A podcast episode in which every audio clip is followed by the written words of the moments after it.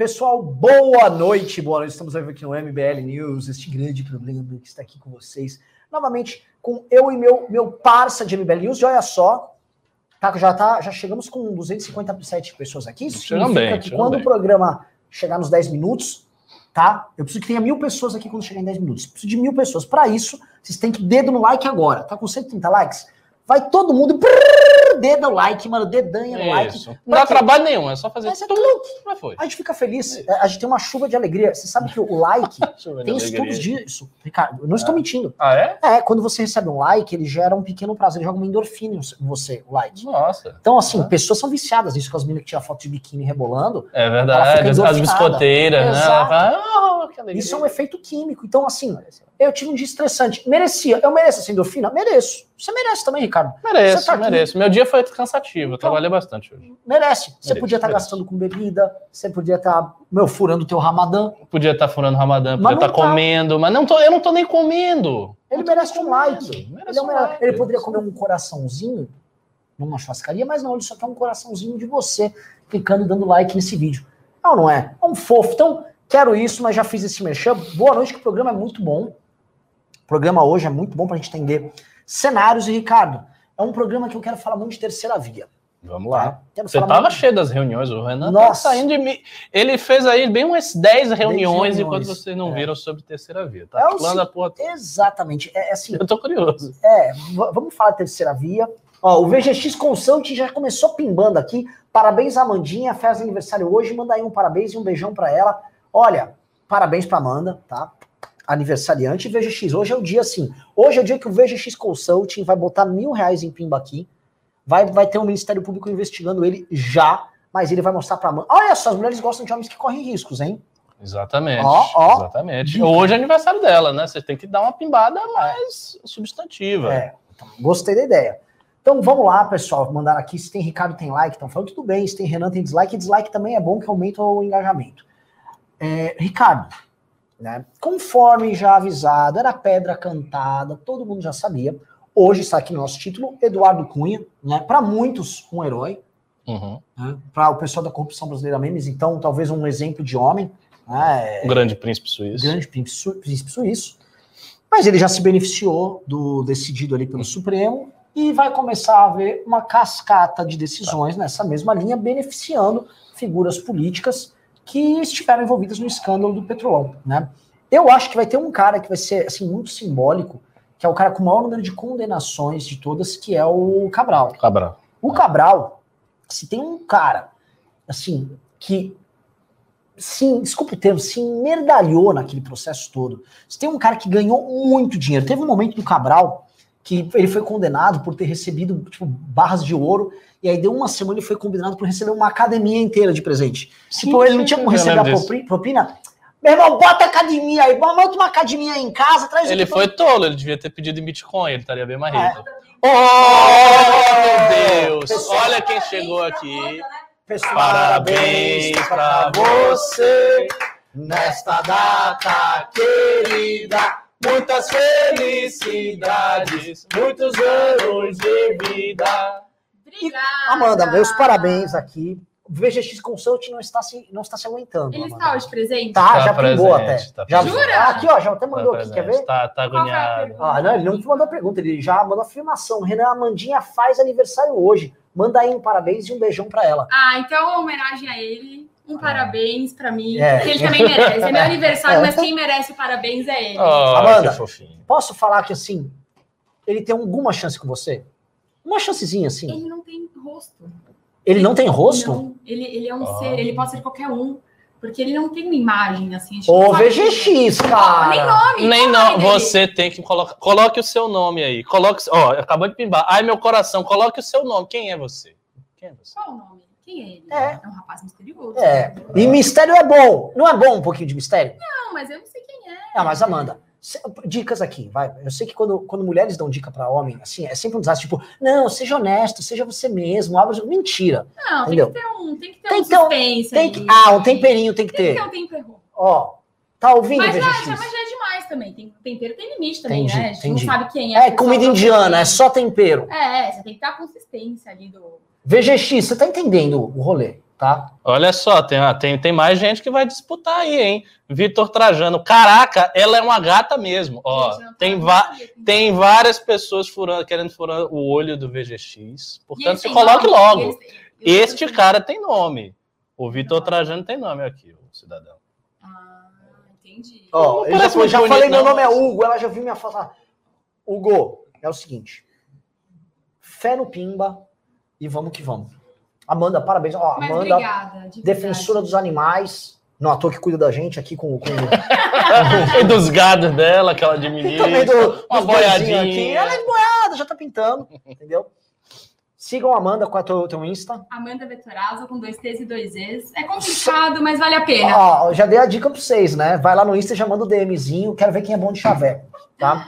Mas obrigada, bom news aí. Valeu. E obrigada pelo parabéns. Valeu. Vou comemorar um pouquinho. Porque eu mereço. Vai que ela merece. Vai, se divirta Valeu, hoje, se Valeu. divirta hoje. Vamos lá, pessoal, vamos voltar aqui para a vaca fria, tá? O que, que nós temos, ô, ô, Ricardo? Né, Então, assim, o sistema político tá todo em polvorosa, Sim. porque eles acham que vai ter um, um solta geral. E o, o, o bafafá que se ouve cada vez mais é uma unificação das candidaturas. Preste atenção que esse aqui é o ponto central. Hum. No Lula, calma, calma. Como se já não tivesse apoio suficiente. É, pouco. É. E, assim, os partidos vão se É. unificar num apoio no Lula no segundo turno. Que legal. E, na falta de imunidade no primeiro, todo mundo vai falar o famoso farinha pouca, meu pirão primeiro. Então, todos soltemos deputado, é, candidatos a presidente, Entendi. porque aí todo mundo faz deputado. Alavancar. É. Entendeu? Hum. Que é o que o Lula quer. Hum. O Lula quer agora que todo mundo vai, solta aí candidato, porque o Lula quer que vá quem para o segundo turno com ele? O Bolsonaro. Então, o que o Lula está trabalhando hoje, prestem bem É atenção aqui. uma, uma espécie de balcanização. balcanização da É. oposição. Então, por exemplo, um partido vai, o MDB, solta a candidatura. O PSD solta a candidatura. Todo mundo vai soltar. Tá todo mundo falando, não, eu vou, eu vou apoiar a terceira via, conquanto seja eu. Uhum. E aí eles vão balcanizar, vai ficar realmente divididinho, sérvios, bósnios e croatas por todos os lados, e aí vai estar a União Soviética de um lado e, Exatamente. né, e os Estados, os Estados Oh, Unidos, coitado dos Estados é, Unidos. tadinho, né? Eu sei lá o que. do outro. Hum. Ricardo Almeida, o que, que você acha dessa estratégia do Lula? Um. Dois. Como você vê essa turma centrão e sistema político performando eleitoralmente para 2022? Vamos lá, duas perguntas muito interessantes. Primeiro, sobre a estratégia do Lula. Ah, aliás, comentando antes o negócio do, do Cunha, é, em particular, eu acho essa prisão preventiva, e muita gente acha isso também, um pouco abusiva, de fato. Né? Assim, prisão preventiva, que eu me lembre das antigas lições de direito, que eu já esqueci quase tudo, precisa ter uma causa clara, ou seja, ele precisa dar algum tipo de é, é, é, problema, assim, ele precisa oferecer um risco ao processo. É, é, essa é a expressão. Ele precisa oferecer um risco ao processo. Então, a sua soltura, a sua liberdade precisa significar algum tipo de risco. Por isso que você faz uma prisão preventiva. E o Cunha não oferece risco, não oferecia risco. O que ele ia fazer com, uma, com a Lava Jato? Ele ia mandar matar os procuradores da Lava Jato, ele ia invadir, roubar os processos, ele ia usar a sua grande influência política para derrubar o sistema inteiro? Claro que não. Né? Diversos políticos estão aí soltos e que poderiam também usar a sua influência para derrubar a Lava Jato. E, na verdade, o único que usou mesmo foi o Bolsonaro, quando se tornou Que é o presidente. que tem a menor influência Exato, de todas. Exatamente. Então, é, é- é óbvio que a prisão dele, especificamente, era uma prisão assim, que me parecia abusiva. Então, eu acho que a decisão é correta nesse sentido. Algumas prisões que a Lava Jato efetuou naquele esforço de buscar os delatores, de conseguir derrubar o sistema de corrupção brasileiro, que existe de fato, foram prisões abusivas e prisões forçadas. Então, essas decisões, quando revistas, eu não vejo problema nenhum. Mas a gente sabe que não é só isso. né? Várias pessoas que teriam razão de estar presas não serão mais, porque, enfim, a- o, o- o sistema deu um jeito de dar a volta por cima. Agora, indo a isso, para comentar a estratégia do Lula, eu acho que a estratégia do Lula é brilhante. Brilhante. E, novamente, vou repetir o meu mantra. Eu acho que o PT está muito bem posicionado. E tudo que o PT está fazendo segue uma linha lógica, coerente, racional, que faz sentido. Faz todo sentido para o Lula ter isso, por quê? Porque ele sabe que uma vez a oposição estando eh, balcanizada, estando dividida, estando pulverizada, ninguém vai conseguir tirar o Bolsonaro. Então ele vai para o segundo turno com Bolsonaro e automaticamente ele vai receber todo o apoio institucional, da mídia, uh, dos partidos políticos, todo esse apoio vai convergir quase que automaticamente para ele. Não é nenhum grande problema ele ter deputados e senadores vinculados a essas lideranças. Não é problema para ele ter uma Câmara dos Deputados com muita gente do PSD, muita gente do PSDB, muita gente do PSDB não vai ter, né? É, algumas pessoas Sim. do PSDB. MDB não aqui, é, não é problema, porque ele, ele sempre fez composição com essas pessoas. A história do Lula no poder foi a história de uma pessoa que fez composições, com exceção no início. Né? No início ele não queria, mas depois ele começou a fazer a composição. E gostou. Quando gostou, quando ele veio agora, ele saiu da prisão e começou a fazer o discurso dele, ele não fez nenhum discurso uh, de, de, de meia-culpa, de dizer, não, nós fizemos aquela composição, mas isso foi um grande erro. Ele poderia ter feito uma meia-culpa às esquerdas. Dava para ele fazer isso. Dava para ele ter dito, não, realmente aconteceu o golpe, tal, porque nós fizemos uma série de composições que não deveríamos ter feito. Né? Deveríamos ter mantido os vínculos, os laços com o movimento trabalhador e não fizemos isso. Ele não falou nada disso. Ele continuou um estilo Lula, paz e amor, um estilo eu sou maduro, eu tenho uma governança, a gente tem que conversar com todo mundo, do empresário ao sindicato, com os partidos, e o Bolsonaro não faz isso. Então, ele não fez esse discurso, não vai fazer um discurso de meia-culpa à esquerda, né? muito menos uma meia-culpa dizer que, enfim, que roubou, não, não vai fazer isso. Então, para ele não é problema, porque ele já se imagina governando o Brasil com estas pessoas, com estes deputados, com esses partidos. Então não é, não, não há nada demais para a estratégia do Lula. A estratégia do Lula é correta. Do ponto de vista dele, é exatamente o que tem que acontecer. E vou um pouco além. Eu acho que essa estratégia não apenas é correta, como ela tem grande chance de prosperar. Por que, que ela tem grande chance de prosperar? Porque numa situação muito dividida, né, que todo mundo vai sair para presidente, fica difícil, por mais força que tenha o triunvirato Danilo, Moro e Amoedo, fica difícil arrancar o voto de todas as pessoas. Assim, é, é, um, é um desafio e tanto, porque não só uma chapa centrada nessas três figuras, no Danilo, no Moro e no Amoedo, tem que surgir, como tem que surgir uma chapa forte o suficiente em discurso e aliança para arrancar o voto desses outros candidatos que não vão sair de maneira natural. Então, se ele saísse de maneira natural, se houvesse um compromisso real com a tal terceira via, a gente podia assegurar o seguinte, a seguinte lógica das coisas. Vai um candidato de terceira via com discurso forte, esse candidato tem mais voto que todos os outros, como todos os outros firmaram um compromisso de não saírem se o candidato que tiver mais voto for fulano de tal, então fulano de tal vai ter um espaço de crescimento eleitoral muito maior. Mas não é isso que vai acontecer. Então eles tenderão a sair, a gente vai ver vários candidatos presidenciais nessa, entre aspas, terceira via. Um candidato mais forte, possivelmente será aquele que a gente vai estar apoiar, apoiando, que é o candidato que tem o discurso mais forte. Esse candidato vai ser forte, mas eu não sei se ele vai ser forte o suficiente para tirar Bolsonaro do segundo turno. Porque ele vai precisar de um pouco de voto. Imagine o seguinte cenário: imagine que você tem ah, o Amoedo, o Gentili com apoio do Moro e com uma coligação de alguns partidos aí. Só que é, você vai ter junto disso aí, sei lá, o Tasso Gereissati ou o Dória, uh, alguém do PMDB, o Temer, que votou, vamos imaginar qualquer figura aí. Uma figura do PMDB, ah, uma figura de um outro partido, uns três ou quatro candidatos que vão ter 1%, 2%, 3%, 2,5%. Este voto que é pouco, ele é muito significativo quando você soma. Então, se você tiver candidatos pulverizados, que somando o voto vai dar 7%, 8%. É, pode ser o fiel da balança. É isso. Aí é o que, que vai acontecer. Esse voto não vai se transferir para o terceiro, e aí Bolsonaro vai, segundo turno, e Lula vai também. Então, a estratégia é correta. E é difícil contorná-la, por isso que eu estou dizendo, ela pode prosperar. Por quê? Porque as pessoas são ambiciosas e elas pensam exatamente isso. Então, eu me lanço, eu sei que eu não vou ganhar, mas aí eu faço um palanque para os meus candidatos a deputado, para o meu candidato a governador, Né? Eu crio uma estrutura que eu sei que não vai ganhar, mas que serve para alavancar todo mundo. Que é a maneira muito tradicional de fazer política. E é óbvio que, sinceramente, este interesse prevalece sobre o interesse de defender o Brasil. A gente não tem uma classe política que está morrendo de amores e disposta a se sacrificar para defender o Brasil. Isso é uma retórica, isso é uma palavra vazia, pô.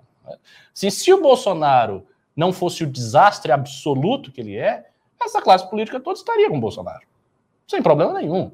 Então, é, é, estas pessoas não estão dispostas a fazer um alto sacrifício, perder os seus palanques, perder a possibilidade de colocar os seus deputados, o seu senador e o seu governador numa condição eleitoral mais favorável, simplesmente porque há um compromisso geral de que é preciso ter uma terceira figura para disputar o espaço. Não, não estão disponíveis.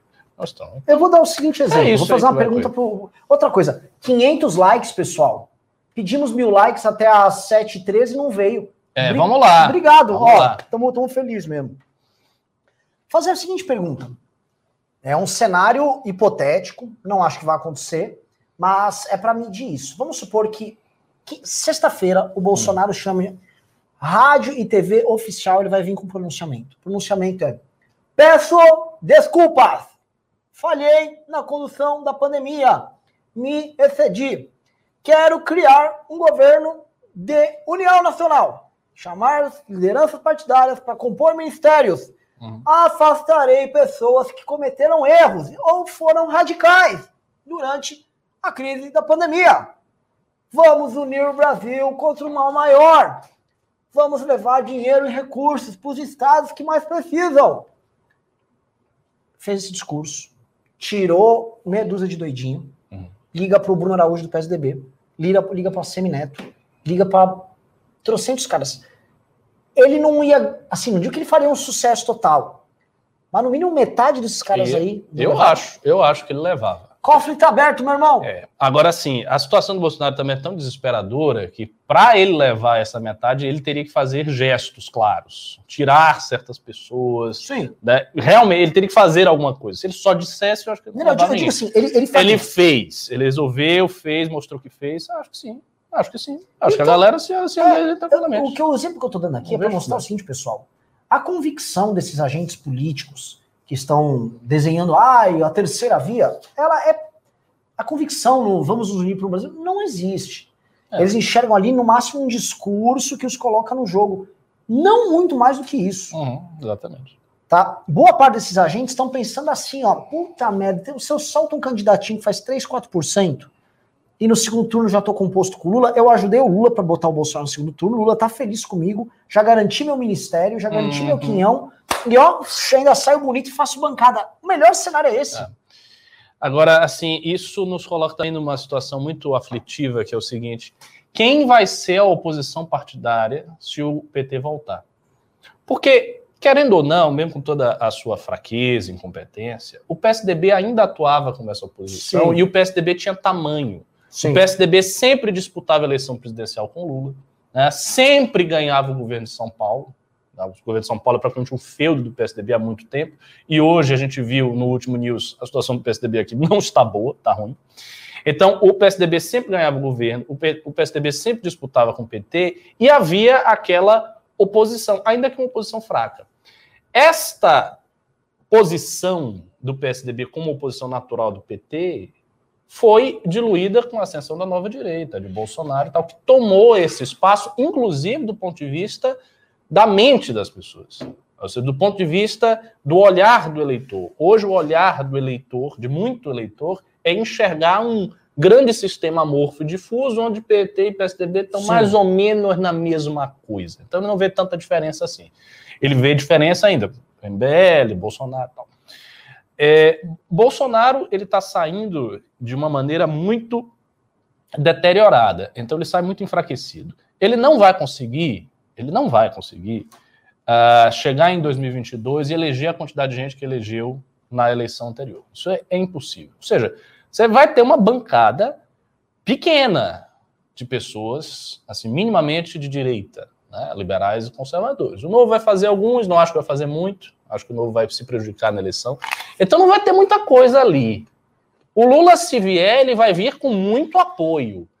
Então, onde é que vai ficar a oposição? Quem é que vai fazer a oposição?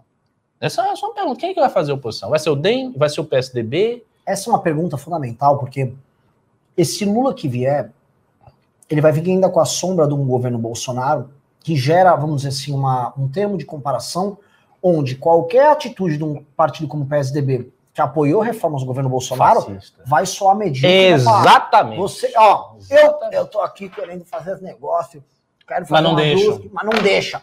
Com o Bolsonaro, era uma mocinha pra falar com o Bolsonaro. Comigo não quer. Esses caras cedem.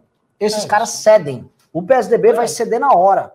Pois é. Outros que vão ceder, já avisei, deputados do Partido Novo, com grande ligação com grandes empresários, Uhum. que vão estar loucos se vê um governo Lula, estabilidade e tal, falar, vota aí! É isso aí, aí eles focam no resultado. Olha só, tenho minhas críticas ao Lula, sou contra, Nunca gostei, Nunca gostei, mas tá mas funcionando. é importante, foco no resultado. É isso mesmo. Meu irmão, quem vai estar no front é- é- são os seus visigodos, tá? São sua, sua turma de. E é o visigodo mesmo. A turma de bárbaros aqui, Mas tá travado, sujinhos. Eita. Pode falar, dá pra te ouvir. Ah, Dá pra ouvir? Ok. Quem vai, vai estar com vocês, pessoal, são seus visigodos aqui. Seus, seus bárbaros estão caminhando pela. vagando ali, pilhando e saqueando algum adversário político, e com os grandes exércitos legionários ali, Europa fora, nos caçando, que é o que o Lula vai fazer.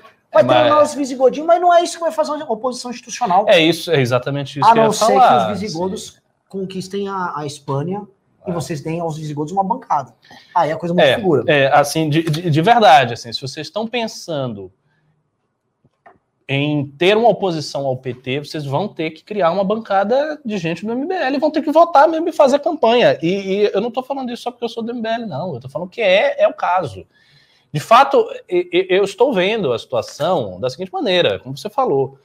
O PSDB não vai conseguir fazer uma. Ele já não tinha uma oposição vigorosa ao PT. Agora vai ser mais difícil ainda. Primeiro, que ele não é visto dessa maneira, ou seja, ele não ganha mais os dividendos naturais de ser oposição, coisa que ele ganhava. Então, quando o PSDB ia. O Aécio quase ganhou da Dilma. Por que aquele caso ganhou da Dilma? Porque todo mundo percebia o PSDB como oposição ao PT. Então, ele foi para o segundo turno e quase ganhou da Dilma. O PSDB não tem mais isso. Então, ele não tem mais aquele dividendo eleitoral gordo, gostoso, de ser a oposição. Então, ele não tem também um estímulo eleitoral para ser oposição. Ele tem um estímulo para ficar quieto, que é o estímulo de realmente aconteceu tudo que aconteceu com o Bolsonaro, teve tudo isso, o PT agora está com a força da narrativa, ele está apontando o dedo na nossa cara.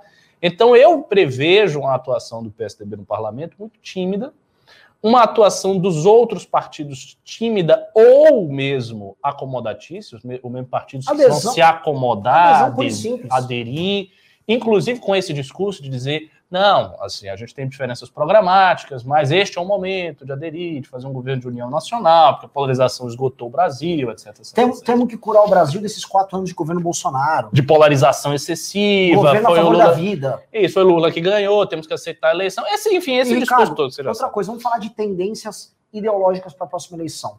Após uma pandemia, onde o que as pessoas mais sentiram foi falta de cuidado, e um presidente que expressou a falta de cuidado, o trend, vamos cuidar de gente, vai ser um trend de governo no próximo, ainda mais que o Brasil vai estar em crise, gigantesco. Sim. Qualquer conquista econômica que o Lula consiga, caso eleito, reverter em auxílio para as pessoas, eles já viram o efeito do auxílio emergencial, vai ser feito e vai ser é um discurso que casa com esses caras.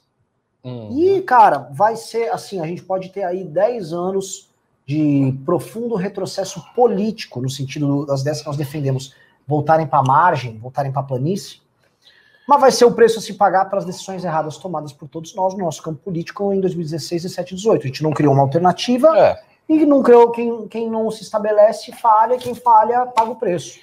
Mas é, é, é, é uma situação muito séria, cara, muito séria, porque, de fato, eu estou vendo que vai ser difícil construir uma oposição institucional. Aí vai ficar aquela coisa, né? Vai ter uma oposição, mas muito fora do centro do poder, sabe? Do, do fulcro. Porque, assim, por mais bancada que se faça, eu não imagino que a gente consiga fazer uma bancada de 30 deputados, não acho difícil. Então, assim, é, vai ser uma bancada muito pequena, muito diluída, sem espaço. O Kim, por exemplo, o Kim deve se reeleger, claro, ele é excelente deputado, tem voto, tem rede, tem tudo. Então eu dou a eleição do Kim, embora isso não seja prudente, mas eu dou praticamente por certa.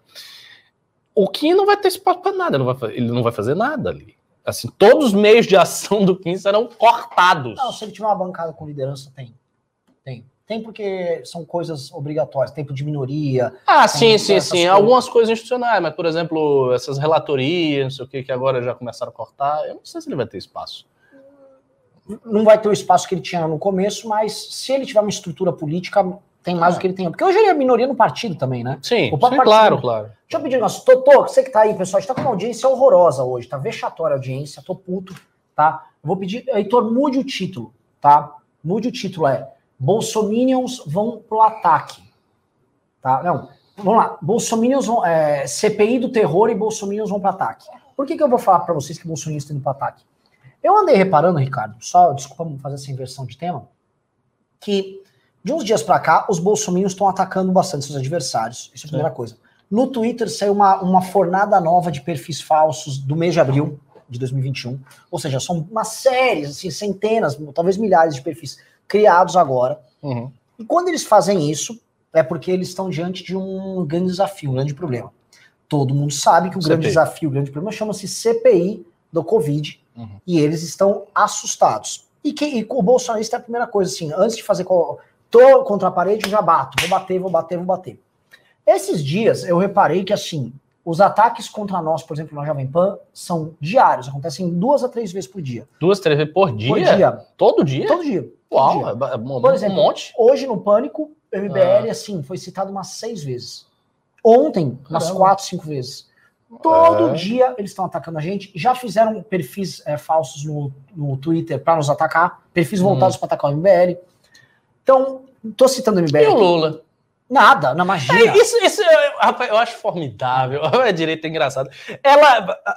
Cara, sinceramente, há muito tempo eu só vejo brigas internas. As pessoas não brigam mais externamente. Elas é, tem assim, um terreno aqui pequeno, os caras estão se matando aqui dentro. Isso é formidável. Aí os caras ficam atacando o MBL. Por que, que ele tá atacando? Mas essa estratégia que eu falei, que eu soube agora com lideranças partidárias, essa estratégia pró-Lula, ela também é uma estratégia pró-Bolsonaro. É, eu sei, mas é sempre baseado naquela ideia de que Bolsonaro vai se beneficiar. Não! Ele não se beneficia tanto assim. Eu sei, cara. tem que meter isso na cabeça dele. Eles acham que o Bolsonaro ganhou a eleição com 70%, 80%, mas É, é. Aí ele acha que a pesquisa é falsa, que no fundo, na hora do vamos ver, a galera tem essa coisa, odeio o PT, aí não vai. É. É, Outra mitos. coisa, tá? É, eu tava vendo os vídeos e material de convocação dessa manifestação de gado que vai ter esse fim de semana. Votaram muito forte com a ideia do voto impresso. Por quê? Porque eles vão vir com essa conversa na próxima eleição. Aí não vai ter voto impresso, vai dizer que foi Foi roubado. fraudado. Ah, Fraudaram! Socorro! Socorro!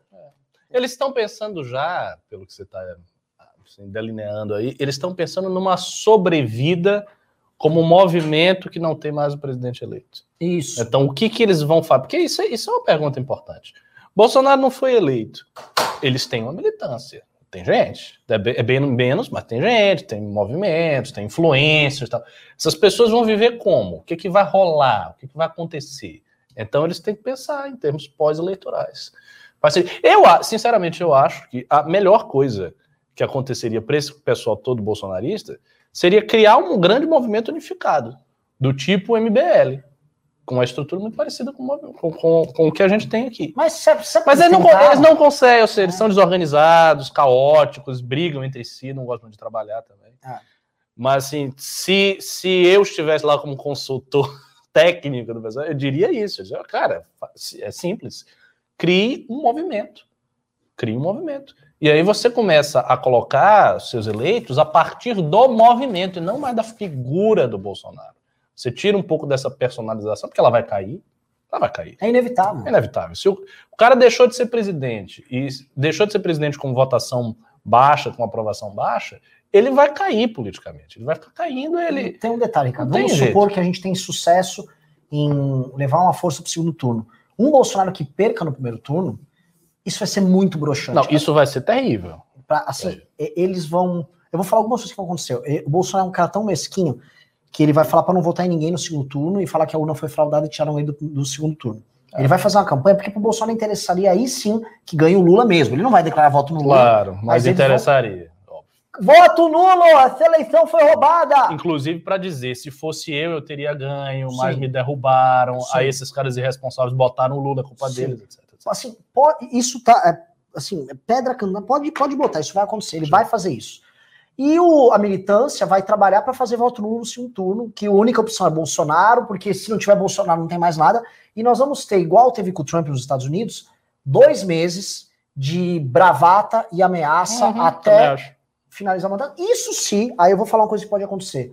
Aí sim, eu não duvido, os próprios militares forem lá, se vem conversa, mas aí eles fazem um impeachment, todo mundo correndo, simbólico, já tem um novo governo, aí os deputados estão cagando, aí eles se redimem da, do, do processo de não ter feito porra nenhuma agora. Você fala que depois deles. É, igual veio com o Trump. É, é, é. É, eu, eu acho que seria uma coisa meio bizarra. Porque assim, eu um acho que ele vai, ele vai ficar sentido. dois meses berrando. Não vou sair. Eu quero que auditem. Auditem tudo isso. Vou impugnar na justiça. Sim, tem todo sentido ele ficar fazendo Vai ficar- estardalhaço. Vai ficar fazendo estalhaço, vai ficar, tipo, aquelas coisas, por exemplo, ele vai lá e pega um avião, aí ele vai lá pra, sei lá, São José do Rio Preto, aí junta 3 mil pessoas em volta dele, esse aqui, o povo tá comigo!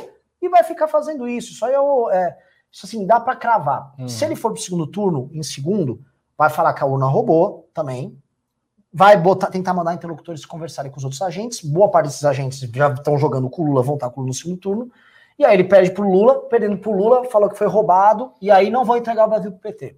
Não querem entregar o Brasil pro PT. Então, assim, É. a gente ainda É não viu o tamanho, assim, ano que vem vai ser muito feio, ano que vem vai ser é, é, uma eleição é, pesada.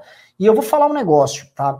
Tem gente imaginando, gente falando assim, ah, tem aqui, Tasso... Agora, botando- assim, sincer- sinceramente, eu acho que se ele forçar a barra do jeito que a situação dele é deteriorada, se ele forçar a barra assim, dizer não vou entregar, não sei o que, depois da eleição, ele vai ser preso. O STF manda prender. eu acabou. acho também.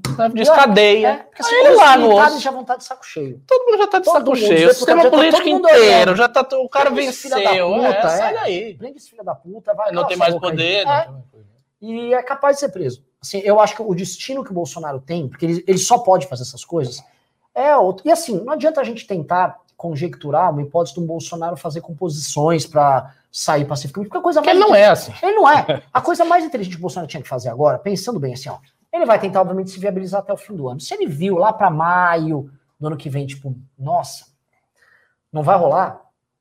Gente, eu quero uma saída honrosa aqui. Sai para senador, o sistema, os poderosos não deixaram sair para presidente. E ele se ajusta com os poderosos. Isso, sinceramente, isso seria melhor para ele. E lógico, ele Seria sai, melhor. se compõe, ninguém mexe com a minha família, some com essa investigação, vocês tocam aí o Brasil, eu dou meus gritos, vou tocar minha vida, vou pescar, vou pegar, vou lá em Ipanema, não sei o quê. Ah. Acabou. É- é- Ele tinha que fazer isso. Ah. Mas ele não vai fazer. Tem um detalhe, ele precisa voltar às eleições, porque Bolsonaro é um político de carreira mesmo. Sim. Ele não é um empresário, ele não tem nada. Assim, e eu, eu, Petro, não acho que ele é um ladrão, então não acho que ele vai sair da presidência rico. Então ele precisa ter a graninha. Então ele vai ter que sair. Se ele perder a presidência, ele vai esperar um tempo e vai se candidatar a outra coisa. A Senado, a deputado federal. É, ele encaminhou coisa bem os filhos, né? O assim. É, o os, Renan os Bolsonaro, filhos estão com. Os, fi- alto- os filhos estão com do alto dos seus 20 anos, organizou, 20, 21 anos, organizou uma festa de aniversário numa mansão em Brasília, É. fazendo, obviamente, tráfico de influência do mais perverso. Uhum, uhum. Como é que tá? Qu- Quanto fatura a empresa do filho Mas essa, essa galera vai continuar querendo mamar. Ah. Eu não, não acho que eles vão sair simplesmente. E aí eles têm que, a meu ver, deveriam criar um- alguma coisa, um movimento, um instituto, um negócio desse para continuar relevante no debate público. Porque senão vai cair a relevância também. A gente olha assim, ah, o bolsonarismo é muito forte, não sei o quê. Amigo, eu estava um pouco, algumas horas atrás, conversando com o Ian sobre o integralismo. O integralismo já foi um dos movimentos mais poderosos da história brasileira. Acabou. Naquela época mesmo, ele foi dissolvido, tal, tentaram um atentado contra Getúlio, Getúlio matou uma série de integralistas, a coisa foi se deteriorando e o integralismo se diluiu. Então a ideia é que ah, você tem ah, o bolsonarismo, ele vai continuar aí por muito. Não! Se ele não fizer uma- alguma coisa, tiver uma estratégia clara de um pós-eleição, ele some. Some, some. Vai diluindo, acaba e fim. E fica enterrado.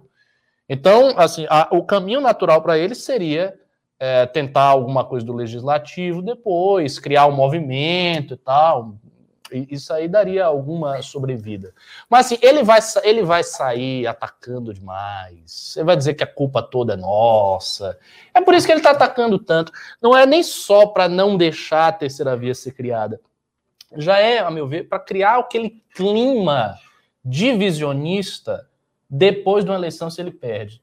Sim. Porque aí se ele perde, ele já diz, foi o MBL, Sim. foi esse pessoal de dividir um voto. Porque tem esse detalhe. Isso pode acontecer. Por exemplo, você tem um Danilo Gentili com 8%, 9%, 10%, aí vai o Bolsonaro para o segundo turno só que 17, fraco, e aí não tem essa transferência de volta, ele perde. Sim. Aí o que ele vai dizer? Eu perdi por causa desses caras. Eles roubaram uma parte do eleitorado que votaria em mim. E, e não me deram apoio, porque não vai dar o apoio para ele, e fizeram o Lula ganhar.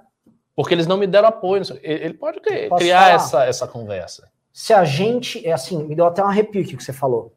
Se a gente não viabilizar uma força política, nós estamos muito ferrados, porque o que você está me escrevendo aqui é um cenário de voo de cruzeiro pro Lula. É voo de cruzeiro. É, é assim, é, é- é perfeito o cenário pro Lula, porque realmente É. os eleitores vão, não vão votar no segundo turno. Os eleitores mais instru... tem um, não vou mais instruído, eu tô falando assim, um, um motorista de Uber, uma pessoa assim, tem uma vida meio dura, tem que lutar para trazer o pão de cada dia na casa dele. Esse cara, quando ele vê que é Lula e Bolsonaro, esse cara não vai nem votar. Ele não vai votar. É, é assim, é para decidir quem é que, sabe, quem vai me fuder, eu vou me dar de vermelho ou de verde e amarelo. E tem o é detalhe: isso. como o nosso discurso é obrigatoriamente muito forte contra os dois, de fato, a gente vai estar induzindo o eleitorado a não votar no Bolsonaro. Sim. E aí, é o que você fala, vai ficar muito confortável para o Lula. Porque o eleitorado do Lula ele não perde.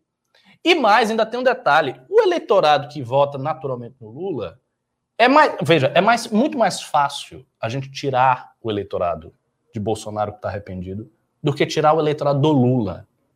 Porque esse eleitorado do Lula é difícil de chegar. Primeiro, ele tem ele- o eleitor mais pobre, que é difícil também da gente chegar por razões Sim. óbvias. Então, esse aqui já é mais difícil. Ele tem o eleitor de esquerda, que é mais difícil ainda. Esse cara Sim. não vai chegar e vai votar no Danilo Gentili, não vai fazer isso. E ele tem um eleitor esparso da, da, da classe média que quer um pouco de tranquilidade, que quer a moderação. Esse cara que quer a moderação e vota no Lula sem muita vontade, esse cara também não vai votar no, no- no Danilo, nem nada que a gente vai criar, porque o nosso discurso é forte, então ele não vai enxergar como Exato. moderado. É, a situação essa é, é, é ruim. falou- deixa eu falar um negócio. Tem, um, um rapaz aqui, ó. é, o Lucas Bertelloni tá aqui. Tasso Gereissati é o melhor nome para ter servia. Cara, você tem que ter uma fé muito grande no centro para você hoje estar fazendo uma campanha pro Tasso Gereissati. Primeiro, com todo respeito ao Tasso Gereissati, já conheci ele e tal. Tá, o Tasso Gereissati é um político, é, é, seria o equivalente a você falar, ah, sei lá, eu quero Anastasia para presidente da, da República, quero, posso citar o Geraldo Alckmin, você realmente acha? Porque eu não duvido que o Tasso Gereissati fosse um bom governante, fizesse um governo moderado, com bons também indicadores tal. Não duvido. Segundo, duvido que o Alckmin também não faria um governo desse. Também não duvido que o Álvaro Dias não faria um governo desse. Também não duvido que o, o Zema, não, o Zema é Binion, o Anastasia não faria um governo desse. Acredito que todos fariam esse governo. O problema, meu querido, e eu já tô vendo muita gente falando, ah, Tasso, Tasso, nem aí pro segundo turno. Tirando, assim, você, um ou outro cara aqui no Twitter, as, as pessoas não estão com esse tesão todo. E essa tese que a galera tá do Biden, não, ele é o Biden brasileiro. O Biden, ele enfrentou o Trump porque ele não precisou enfrentar em eleição uma miríade de outros nomes. Exatamente. Ele ganhou a Exatamente. disputa com máquina dentro É, do partido. e era um a um. E foi um a um. Um, Quando é um a um, coisa. é uma eleição plebiscitária. Exato. Não era se o Biden era bom, era um julgamento sobre o Trump. Hum. E mesmo nesse julgamento sobre o Trump, lembrar que o Trump teve mais votos na eleição de 2020 do que na eleição de 2016. E se não houvesse, eu não estou aqui endossando teoria conspiratória, mas se não houvesse um sistema extremamente exótico de votos por correio, que pegou e aumentou muito a votação dos democratas com pessoas mais velhas que não costumavam ir votar, ou seja, os filhos pegaram o formulário e fizeram, isso é claro, Uhum. não haveria essa vitória. O Trump ganharia. Também não acho. houvesse a pandemia, que o Trump errou demais, e não houvesse esse tipo de voto, o Trump teria ganho a eleição. Então ficam aqui fazendo paralelos que não existem. Eu quero ver uma militância apaixonada pro Tasso Gereissati. É democracia. Não tem. Para, gente. E na realidade, eu vou lhe dizer, E as únicas. seria um bom governante. E assim, as únicas figuras que militarão para o Tasso Gereissati são justamente figuras da nova direita, que não, for, não tem nada a ver com o Tasso Gereissati. Exato. O Tasso Gereissati é um representante de um pensamento de centro-esquerda que topa conversar com uma É. agenda mais liberal aqui. Antigo, mas que não tem nada a ver com o que está sendo criado. Isso. E assim, e mais do que isso também, ele, ele- este tipo de político, isso é uma coisa que o Renan, que tem muitas reuniões com essa galera, sabe disso. Esse tipo de político não vem conversar. Quando vem conversar, ele vem, é uma conversa Etéreo. superficial, cosmética, sobre- sabe? Ele não, ele não vem, por exemplo, ele não procura o MBL. Um cara desse, ele não vai mudar o discurso dele. Tipo, ah, o Tasso está vendo a situação, então ele vai adotar um discurso muito vigoroso, né? E Sim. agora ele vai. Ele não vai fazer isso. Ele não vai fazer isso. Ele vai adotar o mesmo discurso do Geraldo em 2018, vai adotar aquele mesmo perfil, não vai ter militância orgânica, porque eles não têm militância orgânica. E a militância que ele tiver, a pouca militância que ele tiver, vai ser dos elementos desgarrados que Da estão aqui no MBL, em Isso. outros perfis. Perfeito. Essa é a realidade. E, e assim, parem, pessoal, deixa eu pedir um negócio pra vocês. Parem de ficar farmando carinho e atenção da elite política e da elite como um todo do Brasil, cara. O, o- o projeto desses caras, esses caras representam assim, se você juntar um bando de sindicalista e criar um grupo de WhatsApp com um sindicalista, você vai ter os papos de sindicalista, ah, churrascão, é churrasco, umas prostitutas, uma propina, esse vai ser o papo lá, entendeu? Eventualmente surge um projeto de lei corporativista, é isso que sai. Uhum. Se eu fizer um grupo de WhatsApp com jogadores de futebol, vai vir os papos deles também, prostitutas também, festas, tal, blá, blá. Se eu fizer um grupo de ricaços brasileiros, Tem as prostitutas também, né? de outro, né? Isso aí sempre É, tem, sempre né? tem. Você sempre tá no meio. Mas só que vai ter, ai, precisamos moderar o discurso, ai, o terror do não sei o quê, ai, democracia. É um discurso que você vai falar com 1%, 1,5%, 2% da população brasileira. E é o discurso que baseou as estratégias políticas do PSDB em todas as eleições que o PSDB perdeu feio de 2002 para cá. Por que insistir no erro? O- veja só, vamos, vamos, vamos olhar de forma temporal. A grande novidade de 2002 para cá foi o fato do Bolsonaro ter ganhado a eleição em 2018. Não a- a- as, assim, as derrotas fragorosas que o PSDB teve para esses caras. Eu digo assim, Sim. não as derrotas que a elite política brasileira, com as suas ideias distantes da realidade, tem. Eles perdem. Espera. Aí eles, ah, é o Tasso. Nem é o Tasso, só um balão de ensaio para ferrar o Dória, fazer o Dória não soltar a candidatura. Vamos ser claro. E fica agora, deixa, eu deixa eu fazer o mexer, senão eu vou esquecer. É o seguinte, vocês não estão pimbando, tá? Preciso de pimba aqui nessa caceta. Brigaram que não tinha camiseta de Esparta. Aqui, ó, uma camiseta de Esparta série limitada, que ela tem um, um vermelho cherry, um vermelho cereja de Esparta. Vamos leiloar ela, ela vai autografada pro vencedor. E aqui é o seguinte: essa aqui vai pro segundo colocado. Moletom, série limitada do MBL. Já É começou. série o velho. limitada isso aqui? É, porque esse moletom ele não foi aprovado pela. pela... Mas eu vou comprar. Então, é, então assim, o lance é o seguinte, o pessoal. Sabe aquelas coisas raríssimas? Tipo, a Fender lançou uma Stratocaster que vinha com um captador da Telecaster. Não deu, não foi aprovado, fizeram uma série de 100 guitarras. Hoje, pra você comprar uma é 150, 200 mil dólares. Uau! É, É sério? é, é. Isso nos anos 50. Nossa. Eu tô falando aqui, ó. Vocês têm um moletom que foi reprovado, então sim, quem tem, É. tem, quem não tem, não tem. Pense assim, daqui a 20 anos, se o MBL estiver de pé, isso É. aí vai ser uma relíquia. Relíquia. E você, você vai vender, sei lá, por 10 mil reais É. o boletom do MBL. Então é o seguinte: campeonato de pimbas aí, está aberto o leilão. O vencedor decide se leva o moletom ou se leva a camiseta e vai autografado se quiser também, tá?